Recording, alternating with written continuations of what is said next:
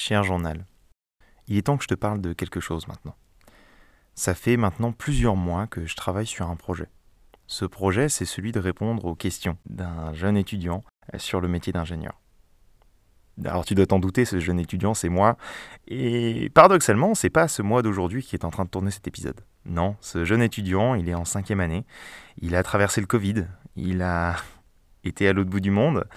Et euh, maintenant, il se pose la question du et maintenant, sachant que dans six mois, je vais être diplômé, qu'est-ce qui se passe? C'est quoi être un ingénieur? En fait, à ce moment-là de ma vie, je le sais toujours pas. Non pas à cause de l'école, non pas à cause des cours, mais simplement parce que c'est tellement vaste, c'est tellement complexe, il y a tellement de métiers d'ingénieur, et je me rends pas compte à ce moment-là de ma vie. Et j'ai besoin de réponses. Alors là, c'est moi qui vous parle. C'est vrai que je ne me suis pas présenté depuis tout à l'heure. Bonjour à toutes et à tous, je me présente, je m'appelle Adrien Debot, je suis jeune diplômé de l'INSA Lyon en spécialité génie électrique. Et aujourd'hui, je viens vous faire part de toutes ces réflexions que j'ai eues lors de ma dernière année d'étudiant à l'INSA. Cet étudiant à l'INSA, du coup, bah, il est un petit peu paumé et il a envie de comprendre qu'est-ce qui se cache derrière le métier d'ingénieur. Est-ce que je vais pouvoir changer de technologie au cours de ma carrière? Est-ce que je vais vraiment avoir un impact positif sur le monde Et toutes ces questions sont démultipliées par euh, ces changements sociétaux et environnementaux qui arrivent de plus en plus vite. Et je me demande même, est-ce que je suis vraiment fait pour être ingénieur? Alors, je vous rassure, aujourd'hui j'ai les réponses à toutes ces questions. Et si je suis là, c'est pour vous partager cette réflexion que j'ai eue au cours de ma dernière année. Une espèce de capsule temporelle qui, je l'espère, permettra à certains étudiants de répondre aux questions que moi j'ai pu me poser lorsque j'avais leur âge. Pour ça, je suis allé interviewer des étudiants qui avaient peut-être les mêmes réflexions que moi dans ce même contexte. Je suis aussi allé interviewer des ingénieurs actifs pour leur poser mes questions et pour essayer de comprendre un petit peu mieux qu'est-ce qui se cachait derrière ce fameux mot ingénieur. Alors, je ne sais pas si ce projet aboutira, je ne sais pas vraiment s'il sera utile, mais moi, il m'a servi, il m'a permis de trouver des réponses à ces questions. Et je me dis que s'il sert à ne serait-ce qu'un seul étudiant, alors j'aurai accompli mon objectif.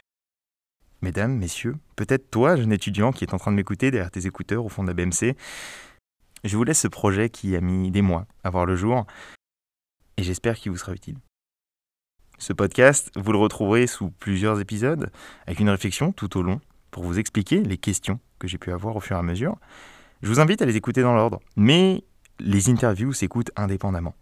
Chaque intervenant est super intéressant, et j'ai été très content de pouvoir les interviewer. Avant de vous laisser, et de vous laisser avec un petit extrait de ce qui peut vous attendre sur les semaines à venir, je tiens à remercier chaleureusement euh, l'alumni Salion, sans qui tout ça n'aurait pas été possible. Ils m'ont permis d'avoir le matériel, mais aussi des contacts pour pouvoir avoir mes réponses à ces questions.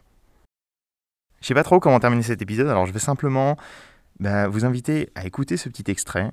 Et puis moi, je vous dis à très bientôt pour la sortie du prochain épisode, qui j'espère vous le plaira. Bonne écoute.